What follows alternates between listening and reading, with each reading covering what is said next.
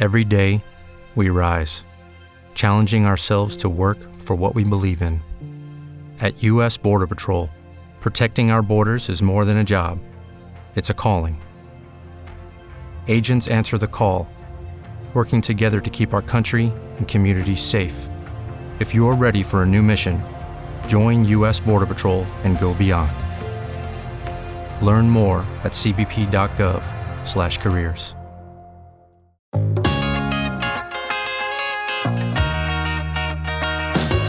Fala galera, tudo bem com vocês? Eu sou o Caio Poltronieri e tá começando agora mais uma edição do podcast Esportelas. Nessa edição, vamos trazer mais um convidado especial para vocês, mas antes, vamos de recados. O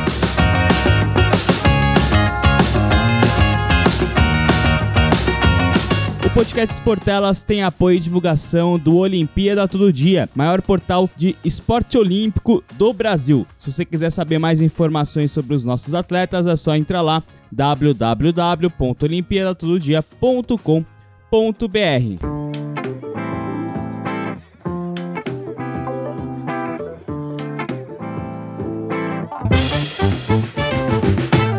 Hoje, para conversar com a gente, para bater um papo, a gente tem a honra de receber um cara que, assim, ó, eu vou confessar pra ele aqui. Eu assisto o trampo dele, pô, sempre quis saber quem era que gravava, e falar assim, pô, quem, quem, quem é o cara por trás dessas imagens? Eu tô falando de Gabriel Moraes, ele que é videomaker especializado em esportes com bike e responsável pela maioria do conteúdo do campeão mundial, né, de mountain bike, o Henrique Avancini. E aí, Gabriel, tudo certo aí com você, mano? Fala, Caio. Beleza, cara. Pô, obrigado pelo convite e que bom saber que você curte meu trabalho.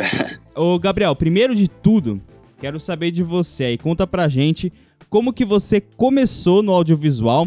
Foi uma carreira que sempre que, que você sempre sonhou em ter? Ou ela surgiu aí do nada no meio do caminho? Então, cara, na verdade eu comecei cursando publicidade e propaganda e no meio do caminho, assim, eu, eu descobri o audiovisual.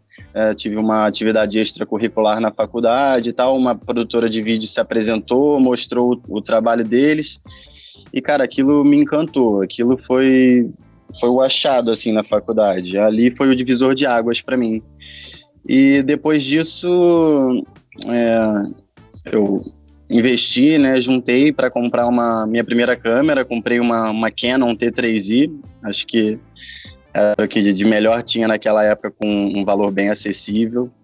E comecei a fazer uns vídeos de bike, cara, porque eu ando de bike há mais de 15 anos, já competi mais de 10 anos de bike. Então eu, eu comecei a trocar a competição pela produção dos vídeos, comecei a fazer uns vídeos de uns amigos, comecei a montar um portfólio, cara, e, e, daí foi, cara. Depois que eu, que eu comecei a produzir nesse segmento, eu tô até hoje. E quando aí o start, você, você andava de bike, quando que você resolveu, assim, é, falar assim, pô, vou fazer vídeo disso? Assim, eu sempre assisti muito vídeo de bike, cara. Eu acredito que eu assistia mais vídeo de bike do que os outros atletas. E hoje em dia eu vejo que eu assisti até esses mesmos vídeos com uma visão mais de, de olhando a fotografia e olhando a edição do que olhando mesmo o, o, o andar dos caras, né? Os, os caras andando nos vídeos. E, cara, depois que, que eu comecei a faculdade e, e né, criei esse gosto pela filmagem, cara, eu, eu, de fato, assim, eu me encontrei nessa profissão, porque é o, é o que eu mais gosto de faz, fazer hoje em dia. É, eu vivo de, de audiovisual, mas eu sou apaixonado por isso. Eu, eu vivo isso 24 horas por dia. Hoje em dia, você só trabalha com esporte? Você só trabalha com, com esporte na bike ou você faz outros tipos de trampo? Cara, eu nos últimos anos eu, eu tenho conseguido trabalhar só com bike, cara, até porque nos últimos dois, dois anos e meio, três anos, eu fiz, é, fiquei bastante por conta de canal off. Então isso tomou bastante meu tempo. E como eu tenho trabalhado direto com o Avancini, ele sempre tem, ele sempre quer produzir alguma coisa, então ultimamente eu tenho ficado bastante só com, com mountain bike. Mas, cara, já, já, já fiz vários outros tipos de trabalho, já trabalhei em, em outras produtoras de vídeo, já fiz institucional, já fiz outros vídeos de esporte, já, já percorri um caminho legal aí. Mas hoje em dia eu tenho feito bastante bike, cara, bastante mountain bike, vídeo de bike em geral. E, e quando foi que você começou a, a trabalhar, fazer vídeos para Avancini? Como que foi? Vocês já eram amigos? Como que foi aí você se aproximar aí do Avancini para produzir conteúdo para ele? Cara, o nosso relacionamento começou porque um amigo nosso em comum de, de da bike é, já tinha visto meu portfólio, já tinha gostado do material e o Henrique pediu uma recomendação a esse amigo nosso. E em 2015 a gente começou a trabalhar junto. Fizemos uns trabalhinhos menores, ele começou a, a ativar o YouTube dele, começou a postar uns, uns conteúdos que ainda não eram produzidos aqui no Brasil. E, cara, depois disso só foi aumentando. Já viajamos para a Europa junto para gravar, fizemos documentário olímpico em 2016. Temos a intenção de produzir um documentário esse ano.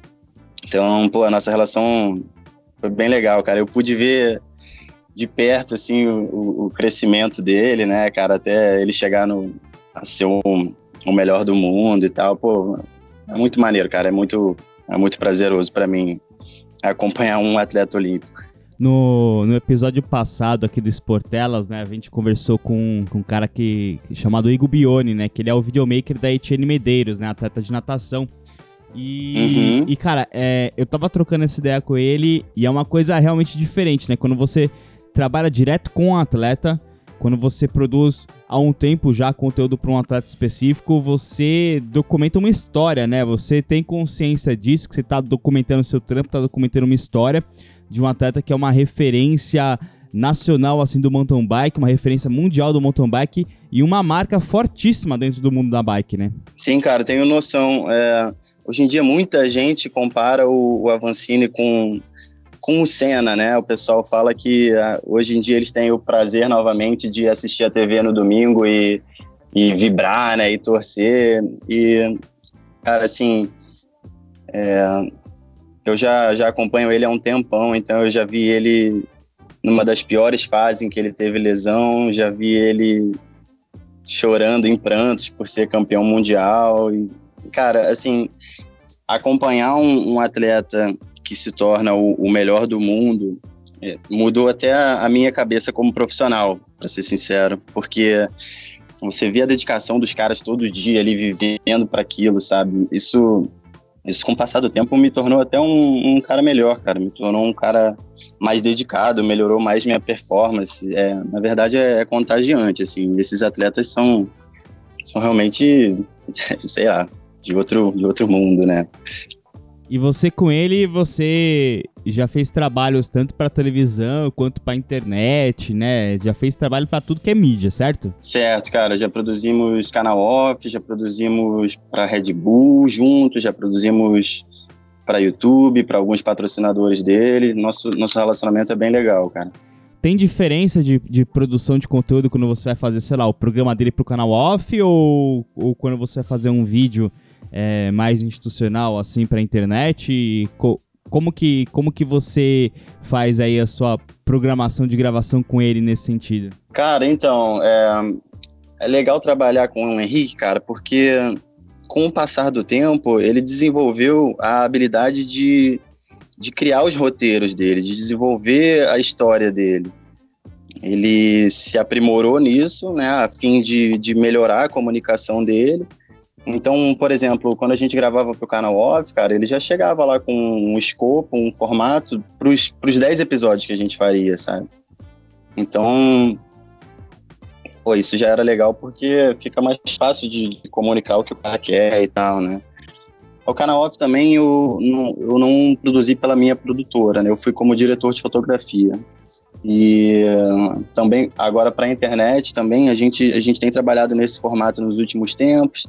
Ele escreve um roteiro, ele escreve o que ele gostaria de passar na mensagem e eu, como, como produtora, né, como produtora audiovisual, transformo a, a mensagem que ele quer passar num vídeo. Eu não sabia disso, tipo, o Avancito então tem consciência, assim, da, da, produção do vídeo, ele, ele que traz as ideias, assim, pro, pros vídeos dele. É sempre partindo dele, cara, sempre partindo dele. Nos últimos anos, então, tem sempre partido dele e ele tá, na verdade, ele já tá montando os roteiros bem, bem complexos, assim, com, com definição de atos e tal. O cara, cara, o cara é um monstro, cara, sinceramente, assim, quando ele se dedica a fazer alguma coisa, ele, ele manda muito bem. Da hora. Ô, ô Gabriel, cara, conta pra gente quais são os desafios de trabalhar com, com esse tipo de modalidade, com esse tipo de esporte, desafios para gravar, desafios para para de, de, edição. Quais são os desafios técnicos que um videomaker tem ao gravar é, um esporte com bike, mais precisamente o mountain bike?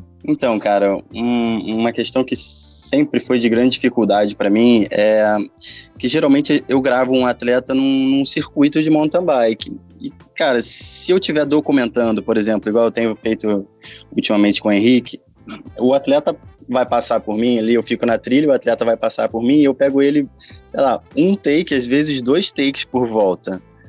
A dificuldade realmente para gravar mountain bike é gerar uma quantidade maior de conteúdo, porque a logística não é fácil, entende? A logística de gravar um mountain bike não é fácil, não é, um, não é no mesmo lugar, não é uma pista de skate, não é um, um estádio, alguma coisa assim. Então, se eu estiver documentando, tem essa dificuldade. Se a gente estiver gravando para alguma produção que a gente tem um tempo dedicado, aí a gente até consegue repetir, o cara fica dando, fazendo o mesmo trecho por várias vezes, mas assim, eu sempre lutei bastante com isso para essa captação, cara.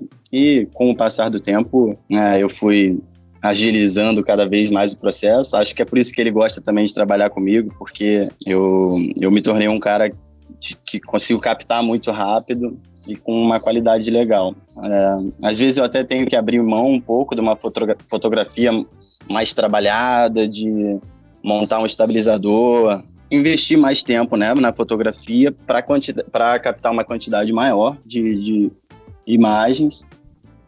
Mas, pô, a gente tem chegado num. A gente chegou num formato bem legal e dá, tá dando tudo certo. Cara, a edição também não tem muito mistério. Acho que a gente. Acho que o principal sempre é, é a história, né, cara? A gente sempre que faz um vídeo, a gente quer contar uma mensagem, né? Contar uma história. Uhum. Então, a gente define essa história e e trabalha em cima do que, do que puder captar. Então, tipo, pelo que você falou, basicamente, é, quando você está documentando ali o Avancini nas competições, tudo, é, é quase que um, um tiro de loteria ali, você se posiciona e se escolher o lugar errado, ferrou, né? Nossa, ferrou, cara. Quando a gente gravava pro canal off, cara, a prova de mountain bike aí tem 6, 7 voltas, cara, e a gente tinha que produzir 25 minutos por episódio e geralmente era uma, uma dessas etapas de Copa do Mundo, ou Mundial, ou a competição que fosse por episódio. Então o cara fazia uma corrida de seis, sete voltas, cara, eu pegava duas imagens por volta, às vezes, sei lá, três, sabe, no máximo. Então, esse realmente é o desafio de gravar mountain bike, né? É a quantidade de imagens que produz. E você não se des... já chegou a se desesperar assim numa gravação, porque, pô, trabalhar assim com a quantidade mínima assim de take é, é trabalhar sobre uma pressão bem grande, né? É, cara, é, é difícil, é difícil não errar, né? É difícil acertar tudo. O que a gente tem feito também ultimamente é a gente grava, tira uns dois, três dias para gravar assim no ano, sabe? Grava grava alguns dias no ano e acumula esse material. E eu tenho usado o mesmo material ao longo do ano. Então, às vezes eu uso um pouco de take do dia 1, um pouco do take do dia 3, sabe? A gente vai contando histórias em cima do material que já tem gravado. Quando você vai fazer uma gravação, como que você define o seu setup de gravação? Como que você define, ah, o que, que eu vou levar hoje? Ah, essa competição aqui é, tem um circuito um, um pouco mais é, difícil, ter, ter, que me posicionar em tal lugar, vou trabalhar com, com tal equipamento. Como que você faz essa, essa definição aí do seu setup para as gravações? Cara, geralmente eu tenho um setup físico, é um setup único, né? Para mesma, eu sempre levo o mesmo setup para os eventos, para as corridas ou para as gravações. E isso varia é, de acordo com a pista, cara. Se tem uma pista que tem um trecho mais aberto, assim, cara, que eu consigo correr, fazer um. acompanhar com o estabilizador do lado. Eu aproveito isso. Se a pista é muito fechada na mata, geralmente eu uso uma lente mais fechada, mais telada. Gravar dentro da mata também tem o problema da luz, né, cara? Porque você fica refém do horário ali da competição ou o que for, e geralmente não é a melhor luz, né, cara? Então, é, não, não, não é sempre fácil fazer a luz para dentro da mata, então geralmente se eu tô na mata eu uso uma lente mais fechada e tal, faço uns closes, gosto muito de fazer close em slow motion. Eu vou trabalhando dessa forma, cara, geralmente é isso, é dentro da mata e fora da mata. E, e aí eu vou, vou me adequando. Pô, nesse, nesse tempo aí de carreira, nesse tempo aí de produção de conteúdo de mountain bike e tal, imagino que você já deve ter passado aí por vários perrengues aí, tanto em viagens quanto em gravações mesmo. Quais foram assim, os piores perrengues aí que, que você já passou aí na, na profissão? Cara, eu vou, te, eu vou te contar o maior perrengue, e eu acho que pouquíssimas são as pessoas que sabem desse problema. A gente, a gente tava gravando pro canal Off em 2018. E a gente gravou, era uma rodada dupla. A rodada dupla significa que são dois fins de semana seguidos de competição. Então a gente, eu, fomos eu e o produtor nessa viagem, né? Gravamos dois fins de semana e na volta a gente estava em Barcelona e paramos para almoçar antes de, de pegar o voo de volta para o Brasil. Uhum. Era, era os as últimas horas antes de voltar para o Brasil. Cara, é, Infelizmente, é, o nosso carro foi. Quebraram a janela de trás, cara. Roubaram Nossa. parte do equipamento, roubaram HD, cara. Roubaram Nossa. HD. A gente per perdeu boa parte das imagens, cara. E assim, foi horrível, porque foi o Henrique. Acho que foi a primeira, segunda vez do Henrique que ele subiu no pódio em Copa do Mundo. Então, cara, Sinceramente, aquilo foi a pior experiência que eu já passei na minha, na minha profissão, cara. E ainda num foi lugar. Horrível. E ainda num lugar, tipo, a gente tem aquele aquele estereótipo na cabeça que quando a gente tá fora do país, ah, estamos seguros, quando a gente tá na Europa cara. é tranquilo, ninguém rouba, não existe violência, né? Aí você. Cara, Nossa exatamente. senhora. Exatamente, cara. Eu, pô, carioca, né? Falei, ah, cara, não, aqui não vai acontecer nada, né? Tô em Barcelona. Cara, a gente não ficou 20 minutos longe do carro. Perdemos parte do equipamento que estava na mala. Perdemos um HD com as imagens. Tivemos que entrar em contato com videomakers parceiros lá nossos que, que a gente tinha feito amizade nas competições para pegar umas imagens. Geralmente a gente quando, quando eles têm imagem disponível, assim, a gente troca a imagem para facilitar, porque, como eu te disse, né, todo mundo tem esse problema de, de, de, voltar com pouca né? imagem Isso. de mountain bike. Então, cara, sinceramente, esse foi o pior episódio que eu já passei. Fomos à delegacia, teve que fazer boletim de ocorrência. E não recuperou, e fim, né? Cara, não recuperou. A gente continuou com salvou boa parte dos equipamentos, boa parte dos equipamentos é, continuaram no carro, e mas o HD que a gente perdeu, poxa, perdemos todas as nossas imagens, mas por sorte a gente tinha trocado algumas imagens com esses videomakers parceiros e aí a gente teve que ficar mais alguns dias lá na Europa viajando para o outro lado da Espanha para pegar a imagem com um amigo, depois pro, lá embaixo na França para pegar a imagem com, com outro videomaker. Cara, por fim, por sorte, a gente conseguiu salvar os episódios e no ano seguinte até fechamos mais uma temporada. Mas, cara, sinceramente, para mim não tem situação pior que eu já passei na minha carreira do que essa. Cara. Nossa, imagina, deve ser. Nossa. E, cara, e pô, o cara fazendo história, pegando pódio. E... Foi uma baita lição, baita lição. Eu lembro do o ano, pass... o ano passado, não, em 2019 eu, eu tava trabalhando lá no, nos Jogos Pan-Americanos lá, de Lima, né? E, cara, tava tão. O esquema de segurança lá tava tão confiável, assim, em termos de equipamento, assim. Tinha, tinha sempre uma salinha exclusiva, assim, pra fotógrafo e videomaker. É, você botava cadeados, caramba tal. Eu lá pro final dos jogos e eu usando direto essa linha lá para deixar, porque, meu, eu ia pra vila lá e deixava, levava tudo e deixava lá, era quase como se fosse um, um depósito meu lá, né? E aí. Sim, sim. E, e, aí, graças a Deus não aconteceu comigo, mas, cara, o armário do lado do meu vizinho, no penúltimo dia, alguém arrombou. A câmera meu de segurança, Deus. por algum motivo, não tava, não tava funcionando, né? É, bem, bem suspeito. E levaram tudo, cara. O cara, o, o cara tipo, era fotógrafo, tinha aquelas lentes 500mm da, da Canon. Assim, Nossa senhora, cara, só. Que isso, o cara. cara chorando. Ele, tá, ele, ele tava lá por conta, sabe? Não, não, tava, não era funcionário de ninguém, tava por conta. Que Nossa, prejuízo, cara. cara. Eu, eu, e, e, e, na hora aconteceu, pô, avudei o cara lá, todo mundo avudou. Mas na hora que aconteceu, a gente falou assim. Eu, eu, eu pensei, falei assim, nossa senhora, meu, foi por um armário, cara. Foi exatamente o armário do lado. E, meu, depois, cara, depois daquilo, acho que eu nunca mais confio em lugar nenhum, cara. Pois é, cara. Eu também aquilo lá me mudou muito, cara. E assim, e essa questão é horrível, cara, porque assim, não é que ah, um equipamento quebrou, né? Um equipamento caiu, que é uma coisa que você espera quando sai para gravar, Sim, né? né? É diferente, né, cara? Quando te roubam é, é muita falta de sorte. E outra, né? Quando, quando quebra alguma coisa, quebra uma coisa, né? Quando te roubam, normalmente leva quase tudo. Pô, leva tudo. Os caras levaram, pô, naquela, naquela, naquela situação, os caras me levaram um HD, cara. O que, que os caras é, vão fazer então, com que, HD? É, né, o que o cara vai fazer com HD, né, meu? Pô, dá. Devolve só o HD, pô.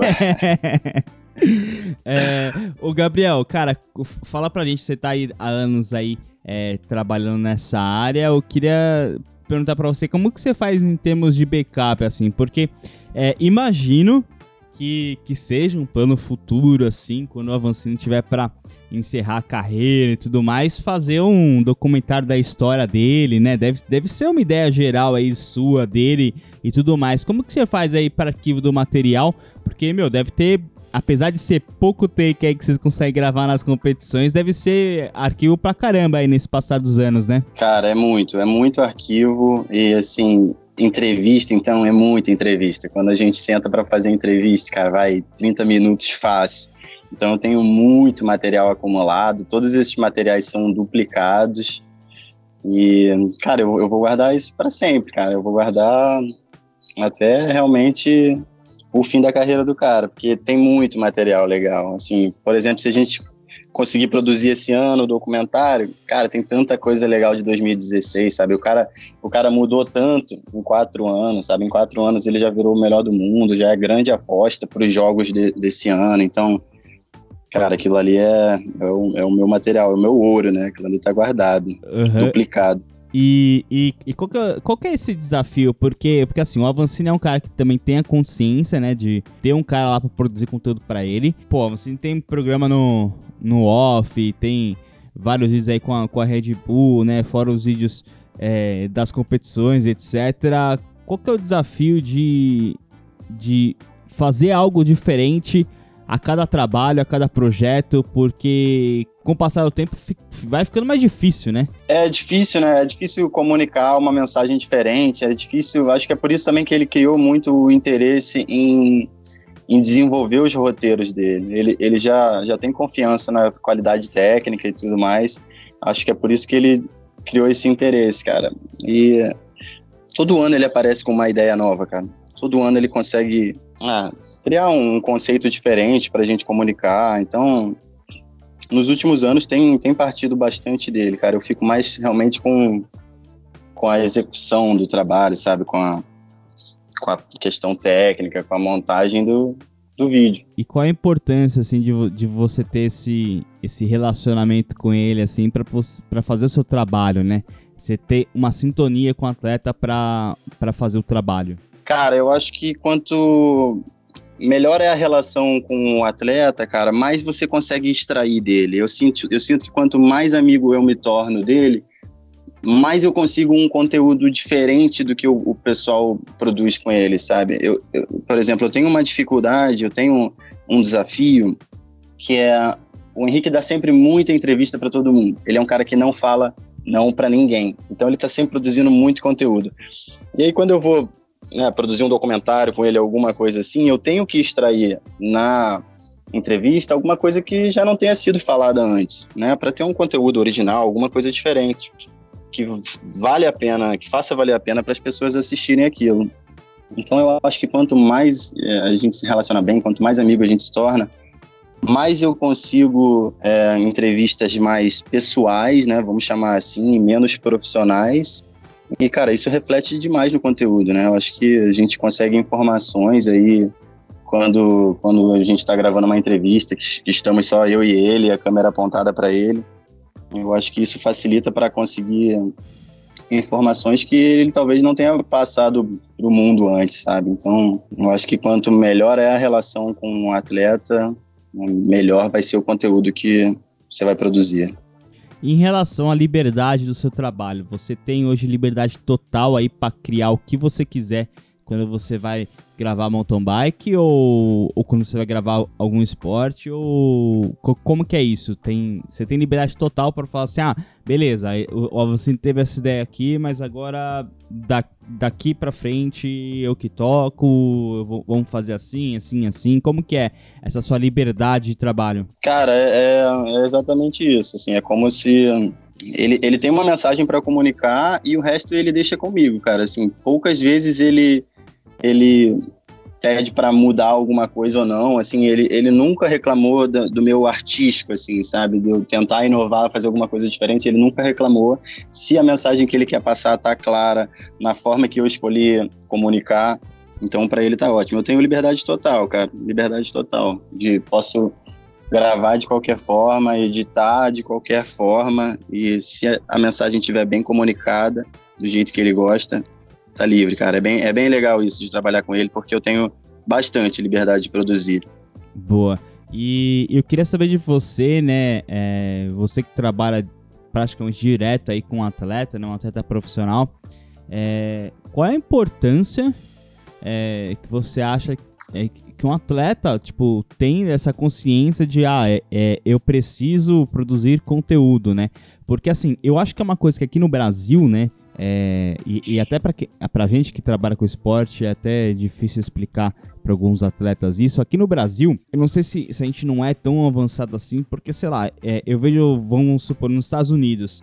Cara, nos Estados Unidos lá tem jogador da, da Liga Universitária que já tem documentário, sabe? Ele sabe da importância da produção de conteúdo, da produção é, audiovisual é, tem e interfere na carreira dele. É, como que que, que você acha disso? Como você acha que, que tá essa situação no Brasil? Cara, então, falando de mountain bike, cara, é legal você tocar nesse assunto, porque assim, eu, eu, eu vejo muito atleta, né, em âmbito nacional, que acredita que ele tem que ser patrocinado simplesmente porque ele tá treinando para ganhar a corrida. Às vezes o cara não tá nem ganhando a corrida e, e, e ele a gente tem a maior referência do mundo, né? Porque o cara é o número atual, o Henrique Avancini é o atual número um do ranking mundial. Uhum. O cara ganha corrida pra caramba, tá numa das maiores equipes do mundo e ainda assim tá preocupado em produzir o conteúdo. Ele tá preocupado em produzir o conteúdo e ele tá criando um roteiro para os próprios conteúdos, sabe, cara? Então, assim,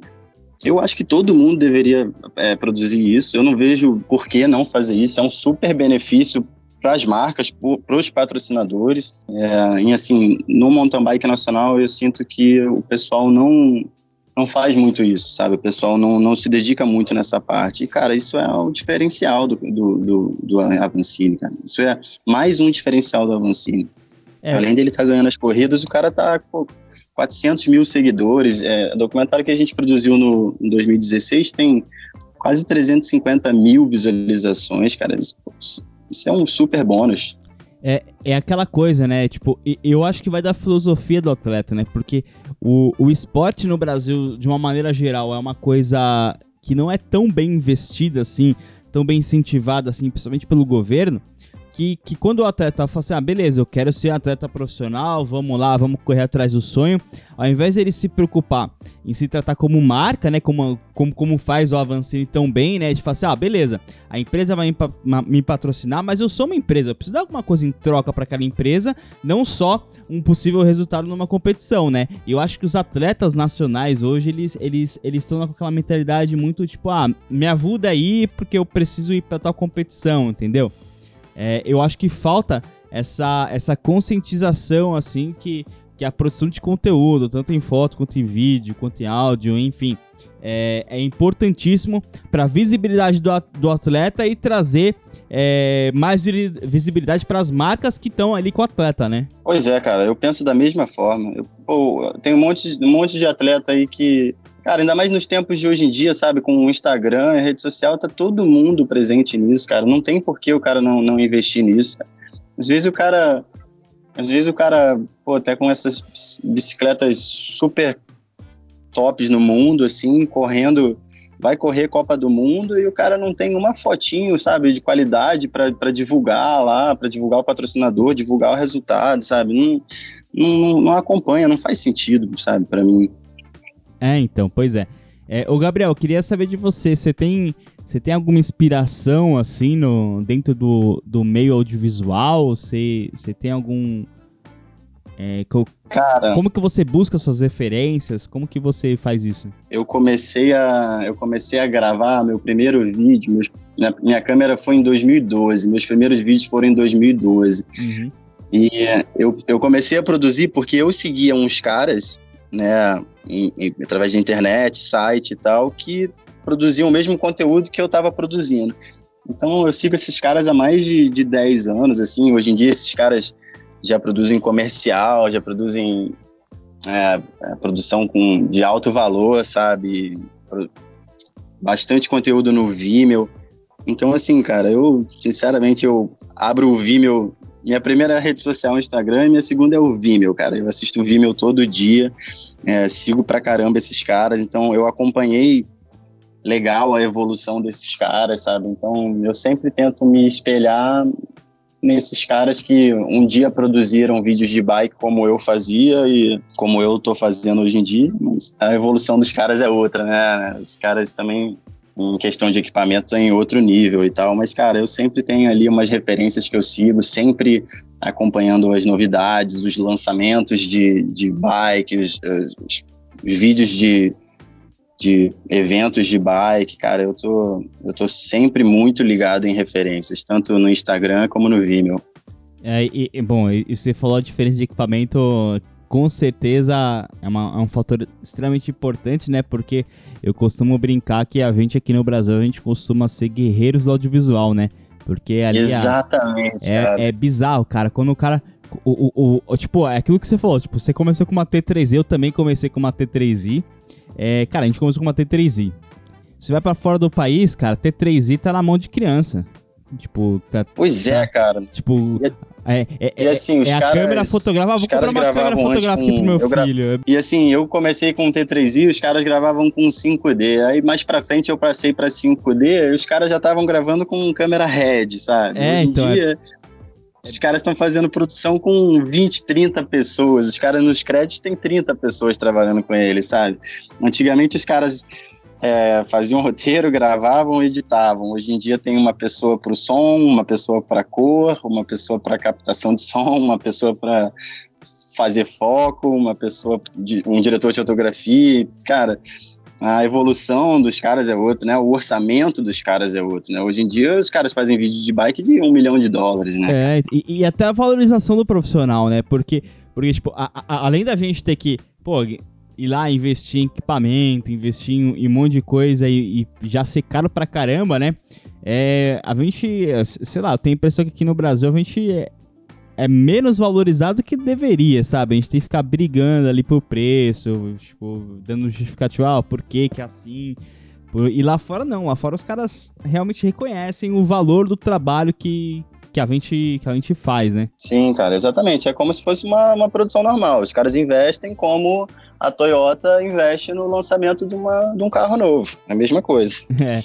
O, o Gabriel, cara, é, queria saber de você como você se imagina aí num futuro, quais são suas metas aí pro futuro, o que, que você pretende, aonde você pretende chegar ainda no audiovisual? Então, cara, eu tô, agora eu tô num processo de deixar um pouco de lado essa, essa guerrilha, né, que a gente comentou, essa questão de ir sozinho, produzir sozinho e entregar sozinho. Então, eu tô abrindo uma sociedade com um amigo que eu já trabalho, já trabalhei por alguns anos e a gente está abrindo uma, iniciando esse ano aqui uma produtora de vídeo no, no Rio de Janeiro, cara. E essa é a minha maior aposta para produzir na qualidade que eu quero, cara. Eu faço o trabalho com audiovisual porque eu amo isso e a minha maior meta é chegar numa qualidade que eu fique satisfeito. Eu não sei se esse dia vai chegar, porque quanto mais o tempo passa, mais eu exijo e mais eu quero qualidade.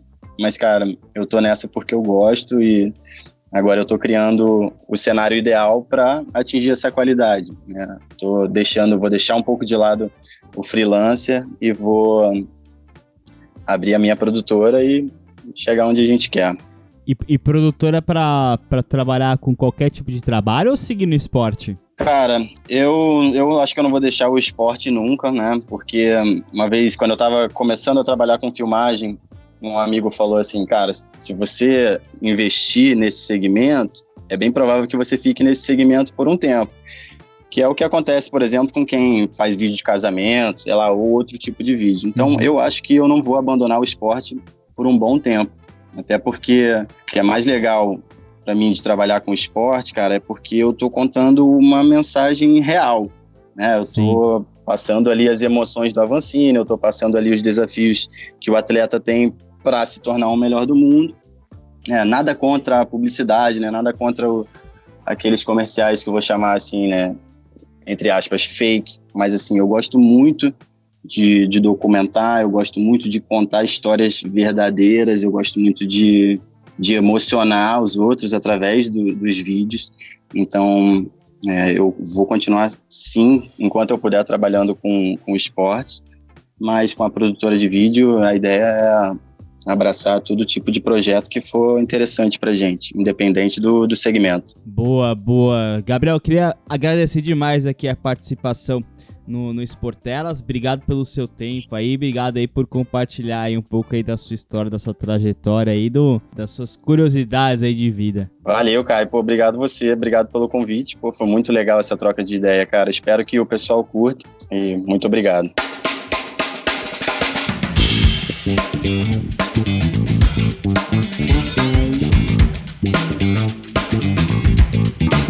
E essa foi a história de Gabriel Moraes, ele que é videomaker especializado em esporte de bike, responsável pela maioria do conteúdo, pela maior parte, ou se não todo o conteúdo do nosso campeão mundial de mountain bike, Henrique Avancini. Lembrando que esse podcast tem o apoio e divulgação do OTDcast, plataforma de podcasts do site Olimpíada Todo Dia. Se você quiser saber mais informações sobre os principais atletas do Brasil, olímpicos e paralímpicos, é só acessar lá www.olimpiadatododia.com.br e o podcast Esportelas vai ficando por aqui. Daqui 15 dias tem mais uma edição especial aí para vocês, com um convidado também especial falando sobre o que a gente mais gosta, que é audiovisual esportivo. Até lá, tchau, tchau.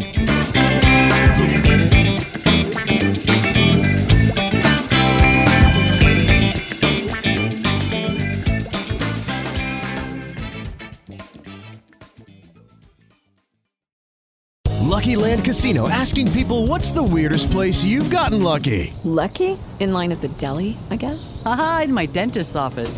More than once, actually. Do I have to say? Yes, you do. In the car before my kids' PTA meeting. Really? Yes. Excuse me, what's the weirdest place you've gotten lucky? I never win and tell. Well, there you have it. You can get lucky anywhere playing at LuckyLandSlots.com. Play for free right now. Are you feeling lucky? No purchase necessary. Void where prohibited by law. 18 plus. Terms and conditions apply. See website for details.